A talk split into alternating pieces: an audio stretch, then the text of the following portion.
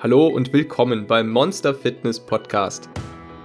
Wenn du wissen möchtest, wie du deinen inneren Schweinehund, dein inneres Monster in den Griff bekommst, effektiv abnehmen kannst und dauerhaft dein Leben veränderst, dann bist du hier genau richtig. Hi, schön dich wiederzusehen oder zu hören. Ach, du weißt schon. Das Monster hatte letzte Nacht einen Traum. Es sah sich selbst schlank, mit Wespentaille. Nun fragt es sich, wie muss die Ernährung aussehen, damit dieser Traum wahr wird? Und vor allem, was ist denn eigentlich so das Fazit zum Thema Ernährung? Also was, nach dem aktuellsten Stand der Wissenschaft, sind die Dreh- und Angelpunkte für die effektivste Ernährung zum Abnehmen? Gute Frage. Die Antwort gibt's jetzt. Viel Spaß. Wenn es eine Geschichte gäbe zu dir und deiner Ernährung, was wäre wohl das Genre? Drama, Horror oder eher eine Komödie? Würde man seinem inneren Monster erzählen, dass es ab sofort nur noch Obst und Gemüse essen sollte, würde es einen ziemlich dumm anschauen. Es wird lachen, es wird sich kaputt lachen. Aber ein Monster hat auch Gefühle und bekommt manchmal Anwandlungen. Vielleicht fragt es irgendwann mal, was ich wissen möchte, ist folgendes. Wie erreiche ich binnen vier Wochen meine Wespentaille und straffe Arme, einen knackigen Po, nicht zu vergessen. Du weißt schon, wie diese Fitnessmodels. Wie soll ich fasten? Auf Fette verzichten? Low Carb? Intermittierendes Fasten? Was, wenn mein Stoffwechsel kaputt geht was ist, wenn der Jojo-Effekt zuschlägt? Durch die ganzen fast schon unzähligen Diätprogramme, die durch das Internet und durch die Print- und Fernsehmedien gegangen sind und immer noch täglich gehen mit immer wieder neuen Ernährungsweisheiten und der neuen super Formel zum Abnehmen, kann man sehr schnell den Überblick verlieren und vor allem sehr schnell verwirrt werden. Es gleicht schon fast einem kreativen Wettstreit darum, wer die ausgefallenste Diätmethode entwickelt oder die neueste, verlockendste Werbebotschaft vermitteln kann. Also, wie geht man die ganze Sache nun an? Fangen wir damit an, zu entscheiden, wovon weniger eingenommen werden sollte. Also eher Low Carb, Low Fat, Low Protein kann man schon mal von vornherein ausschließen, denn Proteine sollte man vor allem bei einer Diät äh, nicht cutten.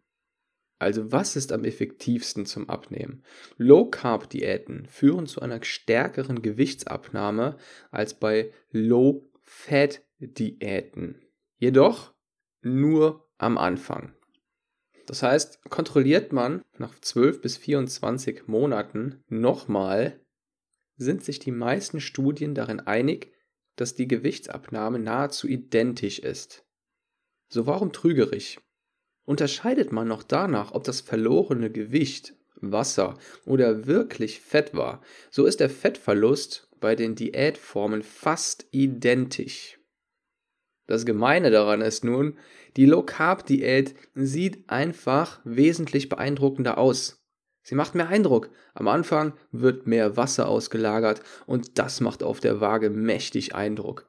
Um es genauer zu machen, die Low Carb Studien konnten sich gegenseitig darin bestätigen, dass vor allem am Anfang der Diät nur durchschnittlich 35 Prozent, der Wert schwankte so zwischen 32 und 37 Prozent, der Gewichtsabnahme auf verlorenes Fett zurückzuführen ist. Nur ein Drittel der Gewichtsabnahme ist auf verlorenes Fett zurückzuführen am Anfang. Es läuft also alles auf ein simples, aber nicht unbedingt einfaches Prinzip hinaus, das über die Jahre hinweg unglaublich verkompliziert wurde. Das Prinzip lautet, verbrauche mehr Kalorien, als du zu dir nimmst. Ach Quatsch, so simpel kann es gar nicht sein. Sonst gäbe es doch nicht tausend verschiedene Anbieter, die mit besonderen Geheimnissen, Wunderdiäten und Wunderpillen Millionen Umsätze machen wird ein Monster hier vielleicht zischen. Nun, doch, genau so ist es. Das Problem daran ist nur, weil es simpel ist, heißt es noch nicht, dass es einfach ist. Oder anders ausgedrückt, das Prinzip ist simpel. Die Umsetzung hingegen nun wäre es schon irgendwie enttäuschend, wenn die Wissenschaft zu diesem Thema nicht mehr auf Lager hätte. Zum Glück ist es so, dass es mehrere Hebel gibt, mit denen du das Ganze stark ankurbeln kannst.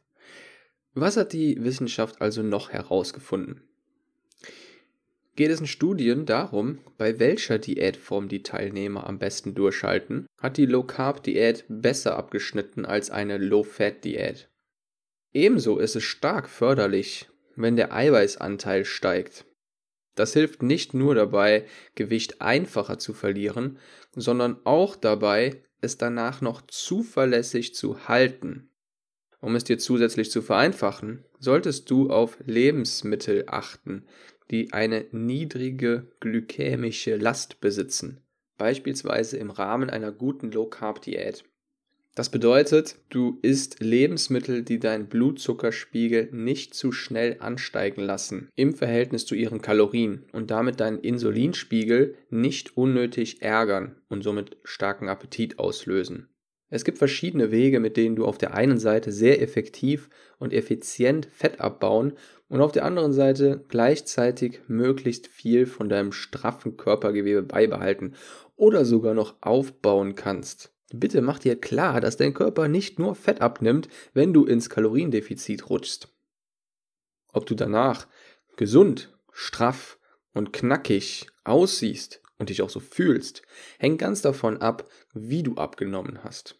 Einerseits ist es also wichtig, dass man überhaupt erstmal ein Kaloriendefizit hinbekommt. Und dazu gibt es wieder viele verschiedene Strategien. Und andererseits sollte man schauen, welche Kalorien man aufnimmt.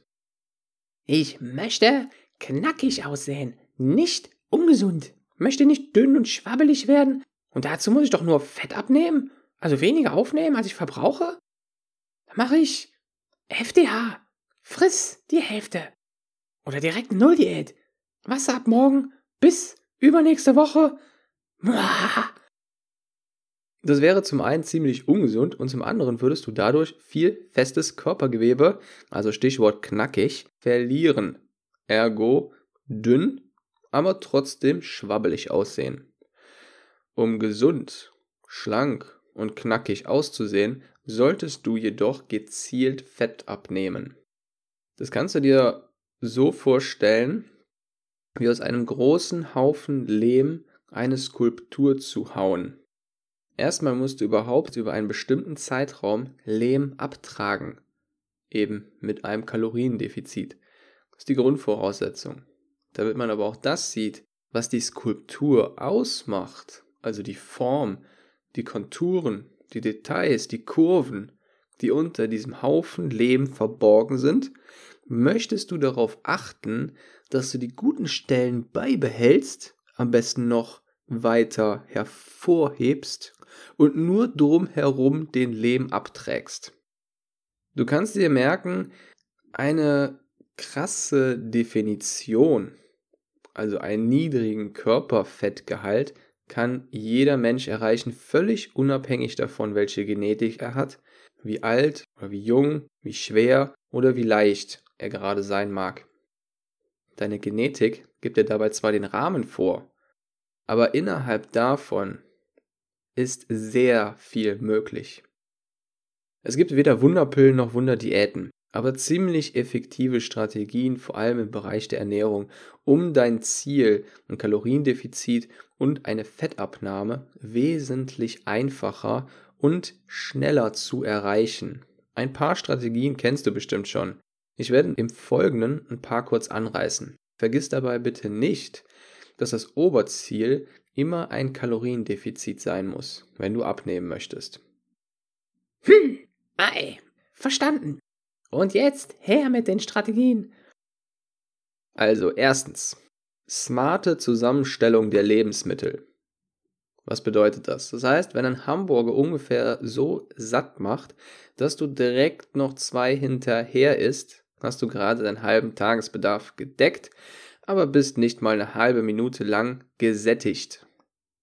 Vielleicht kennst du es auch von Tiefkühlpizzen. Mir geht so, wenn ich eine Tiefkühlpizza esse, dann fühlt es sich danach an, als hätte ich nichts gegessen. Die erste Ernährungsgewohnheit der Wespenteiegöttin lautet also, voller Teller, aber wenig Kalorien. Stichwort niedrige Kaloriendichte. Wenn du nun noch auf smarte Kalorien achtest, also solche, die deinen Insulinspiegel in Frieden lassen, hast du schon fast den ganzen Segen besagter Göttin errungen. Es geht also um smarte Kalorien. Bei dem, was in den Lebensmitteln enthalten sein sollte, solltest du vor allem auf diese beiden Schrauben setzen. Dem heimlichen König der Nährstoffe. Proteine. Ja, jeder Nährstoff hat seine Daseinsberechtigung und ist in verschiedenen Situationen unterschiedlichen Mengen sinnvoll. Aber in Bezug aufs Abnehmen bringt Protein einfach ein paar unschlagbare Vorteile mit sich. Erstens, es sättigt länger. Zweitens, es verbrennt am meisten Kalorien, während es selbst verdaut wird. Drittens, es ist der Nährstoff, der maßgeblich für den Aufbau deines straffen Gewebes verantwortlich ist. Du erinnerst dich? Knackig und kurvig. Studien sind sich darin einig, dass ein erhöhter Eiweißanteil nicht nur beim Abnehmen hilft, sondern auch dabei, das Gewicht zu halten. Hast du deine Proteine auf dem Teller, so gibt es noch diese echte Geheimwaffe. Wasser. Der simpelste Trick, seit es Abnehmen gibt. So simpel wie effektiv. Du hast dir wahrscheinlich schon gedacht, dass es, naja, halt den Magen füllt. Aber was heißt das genau? Also, dein Magen ähnelt da ein wenig unserem inneren Monster. Es weiß erstmal gar nicht, ob da 1000 Kalorien aufgenommen wurden oder gar keine. Der Magen hat keine Ahnung. Der Magen ist voll und damit sind wir erstmal satt. Punkt. Wenn du immer vor, während und direkt nach einer Mahlzeit jeweils ein bis zwei Gläser Wasser trinkst, garantiere ich dir, wirst du gar nicht in der Lage sein, viel zu essen. Zudem sorgst du auch dafür, dass das Essen aufquillt. Das heißt, du erhöhst nochmal den Sättigungswert deiner Mahlzeit.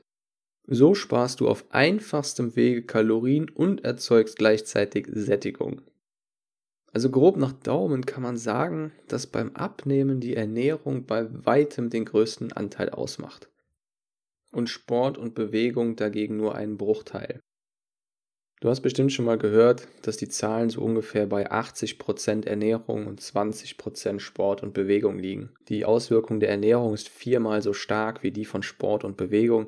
Aber was bedeutet das überhaupt? Nun, eigentlich sind es ganz pauschale Angaben, die man nicht zu ernst nehmen sollte. Das heißt, wenn du ein Leistungssportler bist, dann wirst du wahrscheinlich sehr viel über Sport und Bewegung rausholen können.